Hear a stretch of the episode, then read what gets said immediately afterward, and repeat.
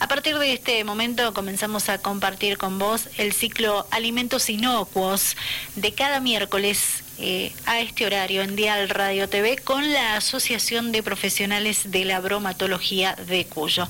En línea nos espera precisamente la profesional eh, bromatóloga Verónica González y con ella vamos a estar hablando de este tema importante que te decía anteriormente, rótulos en alimentos, lo importante que es conocer sobre el tema mencionado.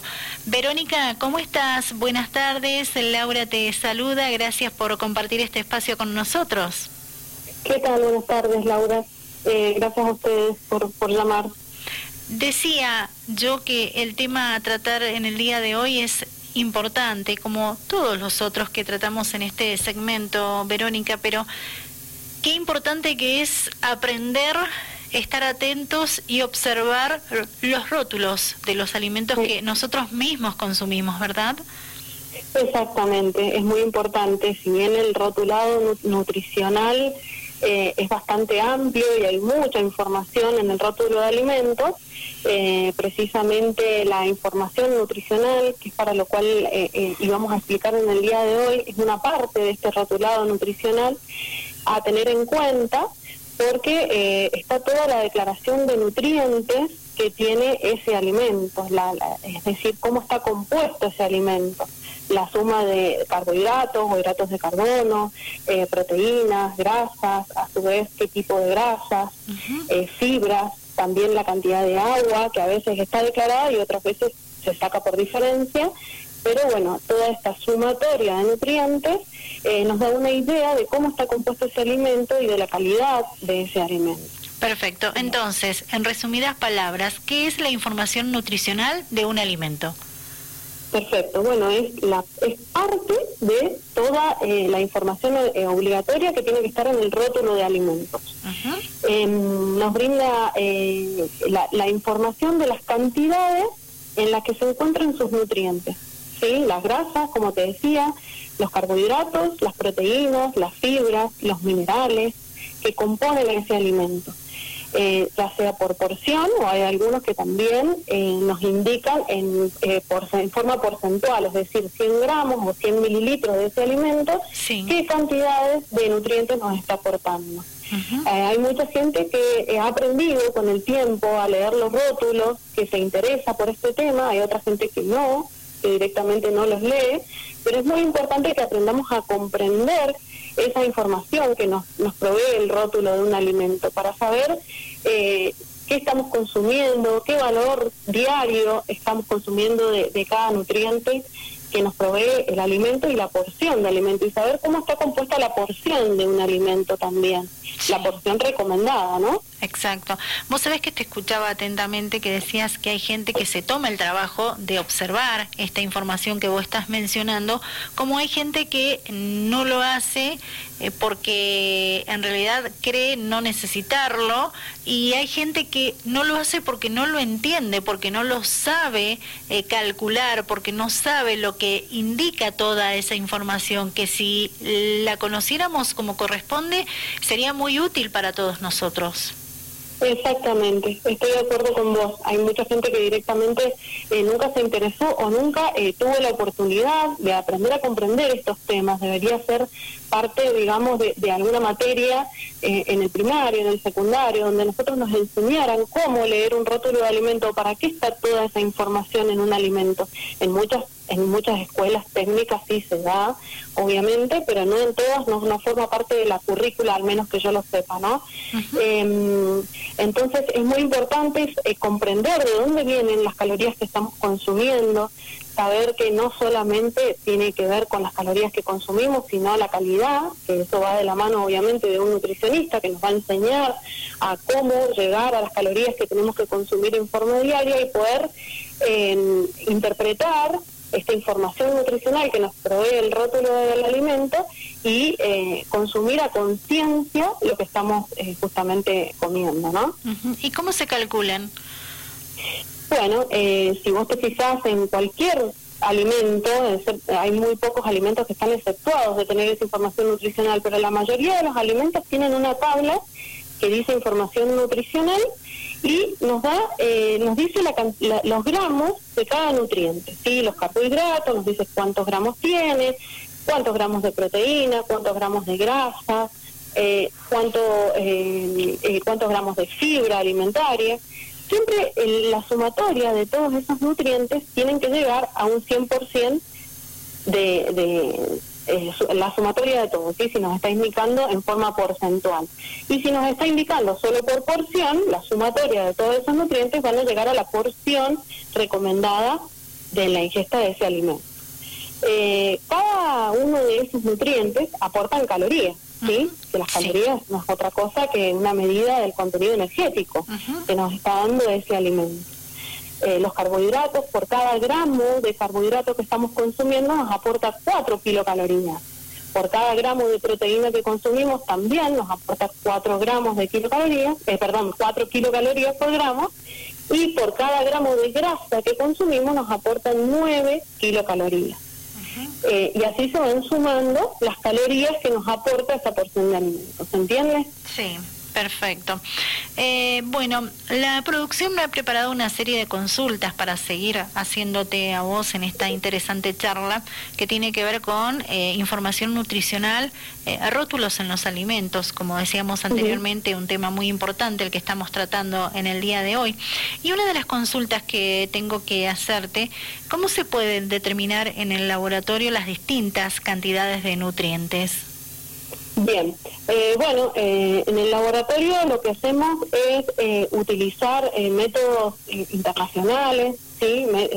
métodos estándares, y lo que nosotros hacemos es, por ejemplo, en el caso de la humedad, para que usted, hay metodologías que son mucho más complejas como para explicarlas, en el caso de la humedad simplemente lo que se hace es desecar el alimento en cuestión, que nosotros queremos determinar la humedad, en una estufa, en una estufa en este caso de 105, 110 grados eh, Celsius, y lo que se hace es desecar el alimento, es decir, el alimento se pesa en fresco, así como nos lo llevan al laboratorio, luego se deseca un tiempo determinado, se le extrae la cantidad de agua que tenga ese alimento y luego se vuelve a pesar. En el caso de la humedad, lo más sencillo como para explicar porque, bueno, es simplemente deshidratarlo y hacer una comparación del alimento en fresco y luego seco. Entonces, de esa manera nosotros podemos determinar cuánta agua tenía ese alimento. Después, en el caso, bueno, de las grasas, ya es un poquito más complejo explicártelo, pero simplemente eh, lo que hacemos es utilizar eh, la parte, digamos, eh, es, aprovechar que las grasas son solubles en solventes orgánicos. Entonces aprovechamos esta solubilidad, disolvemos las grasas, en este caso en éter, y, luego ese éter eh, se separa de la cantidad de grasa y así podemos saber cuánta grasa tenía el alimento. Y así cada uno de los nutrientes tiene su técnica, dependiendo de qué alimento se trate, también es la técnica que vamos a utilizar y vamos determinando eh, paso a paso la cantidad de nutrientes que tiene un alimento. Obviamente, después de haber determinado toda la cantidad de nutrientes del alimento, nos tiene que dar el 100% del cual estábamos hablando al principio. ¿sí? Todo lo que nos dé la humedad, lo que nos dé la, las proteínas, lo que nos dé las grasas, las fibras, los minerales, tenemos que llegar al 100% para saber que esa determinación fue hecha correctamente. ¿Qué significa que un alimento esté reducido en calorías, Verónica? Bueno, un alimento reducido en calorías y para poder denominarlo así, es un alimento al cual eh, se, lo, se le ha quitado, por decirlo de alguna manera, un porcentaje ¿sí?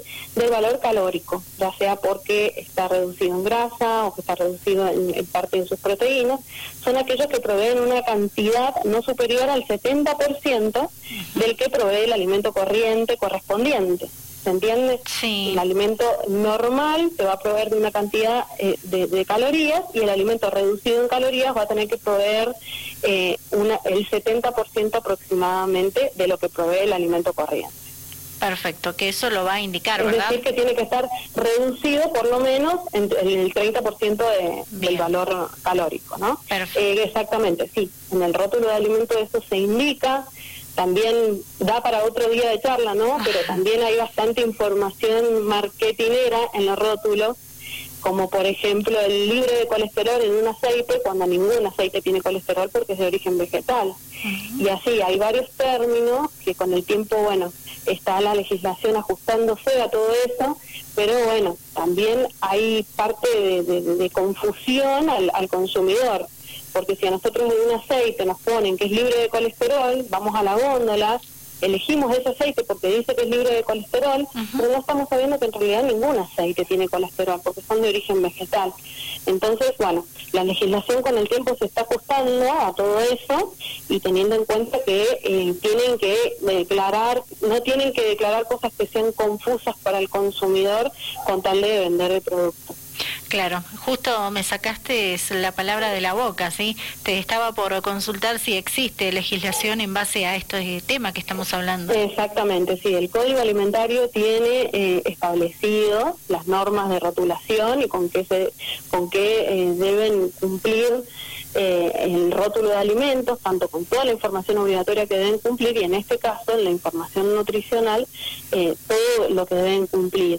Eh, en el caso que vos me preguntabas recién, por ejemplo, un ejemplo porque el código alimentario es muy, muy amplio, pero en el caso de los alimentos reducidos en su valor calórico, se puede observar en el capítulo 17 del Código Alimentario Argentino cómo deben rotularlos en este caso, cómo deben denominarlos, cuánto tiene que estar reducido para poder denominarlo de esa manera y bueno, está toda la legislación en el Código Alimentario Argentino que cualquier persona puede acceder a él mediante la página de la ANMAP. En la página de la ANMAP tenemos el Código Alimentario Argentino actualizado para poder entrar y cualquier persona hacer consultas ahí. Si bien es bastante amplio, lo bueno es que está dividido por capítulos donde nosotros podemos ver, por ejemplo, en el capítulo 3 las condiciones de los productos alimenticios, cómo deben rotularse, y después así sucesivamente están separados, depende de las categorías. Todos los, carnes, los eh, alimentos carnes por un lado, los grasos por otro, los lácteos por otro. Entonces, bueno, cualquier persona puede entrar y buscar y consultar ante una duda. Obviamente, también eh, eh, es necesario de un profesional que ayude a la lectura porque no es que leemos el código y ya entendemos todo, necesitamos de la ayuda siempre de, un profesional que nos ayude a, poder comprender toda la terminología del código alimentario, porque bueno, es parte de, la ley, digamos. Perfecto. Eh, la siguiente consulta es, ¿qué significa la sigla BD?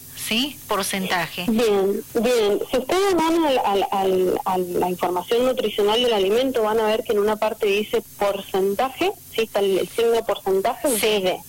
Y ese es el valor diario recomendado, ¿sí?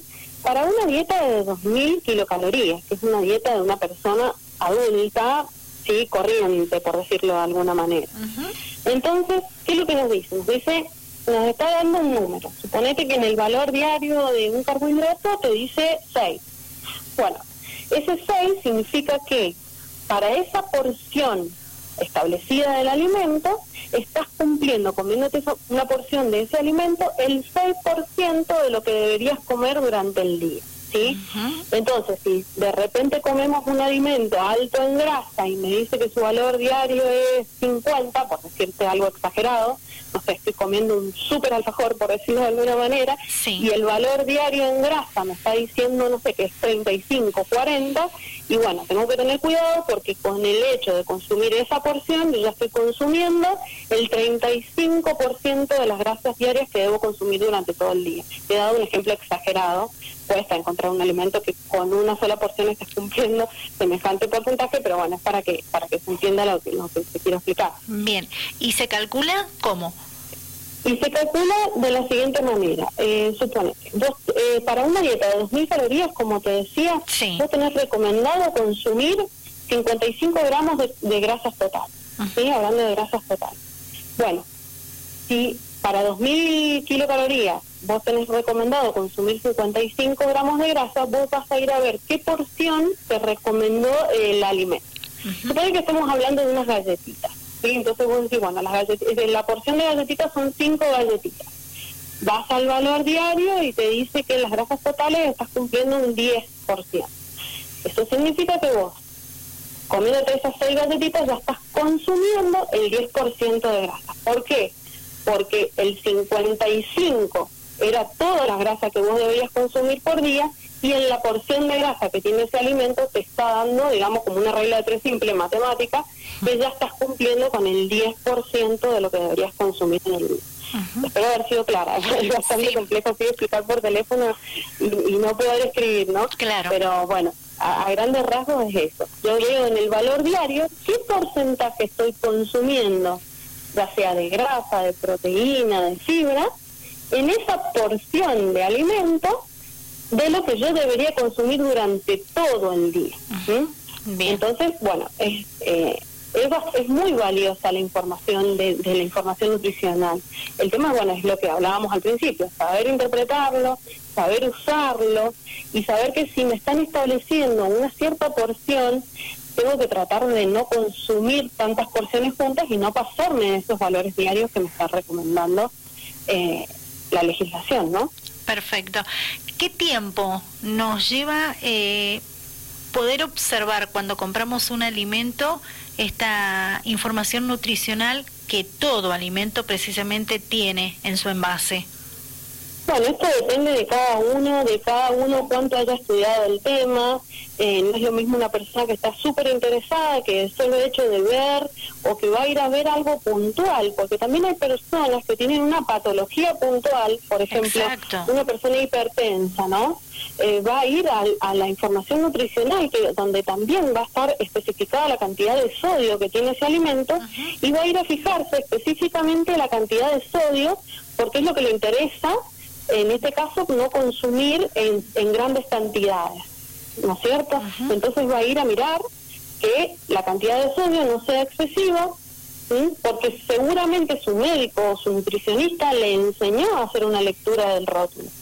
Eh, va a ir específicamente quizá a mirar eso y no toda la información nutricional o le va a dar una mirada a toda la información nutricional, pero va a ir específicamente a mirar la cantidad de sodio que tiene ese alimento. Y así sucesivamente. Hay personas, bueno, que tienen que restringir esta ingesta diaria que en vez de consumir 2.000 calorías tienen que consumir menos, o otras personas que quizás tienen que consumir más, y entonces van a hacer una lectura de este rótulo, pero siempre conociendo de qué se trata.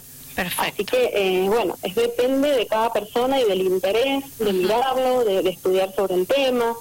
Es bastante interesante sí, Sí, interés que deberíamos de poner todos en igualdad de condiciones, porque es lo que consumimos diariamente, ¿verdad? Es lo que consumimos diariamente. También es interesante no solo ir a ver la, cantidad de calorías, porque la gente la caloría más o menos la tiene clara de qué se trata. Si bueno, yo tengo que cumplir con 2.000 por día, si acá me comí 200, después me comí 300, pero también es interesante estudiar sobre la calidad de las, de las calorías que estamos comiendo, porque no es lo mismo consumir 100 calorías de un alimento que solo nos aportaba azúcar, decirlo de alguna manera, a consumir 100 calorías de un alimento que era rico en grasas saludables, como por ejemplo una porción de frutos secos o una porción de algo que era saludable para nuestra salud.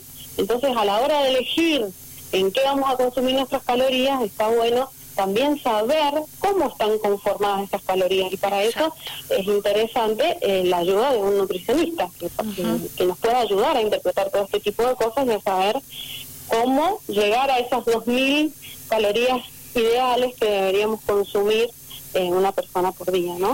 Muy bien. Verónica, te agradezco muchísimo por este contacto, por conversar con nosotros, por aclarar dudas que siempre se presentan en este tipo de, información nutricional, con el tema de los rótulos en los alimentos que consumimos diariamente. Es un tema que da para, para mucho más de charla, sí, sí, Para mucho. Sí, la verdad que sí, es muy interesante. Sí, Así que bueno, cuando quieran, somos un, grupo de personas que trabajamos en el Laboratorio de Servicios a Terceros de la Facultad de Ciencias Aplicadas a la Industria.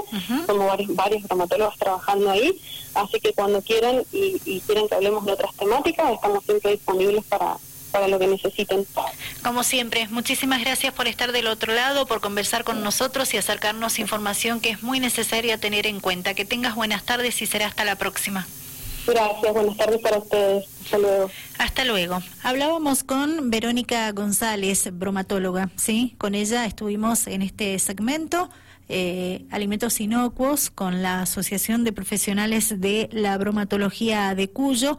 Y el tema que tratamos en el día de hoy es aprender sobre rótulos en alimentación, que es la información nutricional. Un tema muy interesante y ella brindó detalles que luego ustedes van a poder apreciar también en esta charla que queda subida en nuestras redes sociales de Facebook, Instagram, Twitter y también en el Facebook de la Asociación de Profesionales de la Bromatología de Cuyo. Pueden disfrutarla nuevamente y si quedaron algunas dudas, ustedes también pueden formar parte de cada uno de estos programas, ¿sí?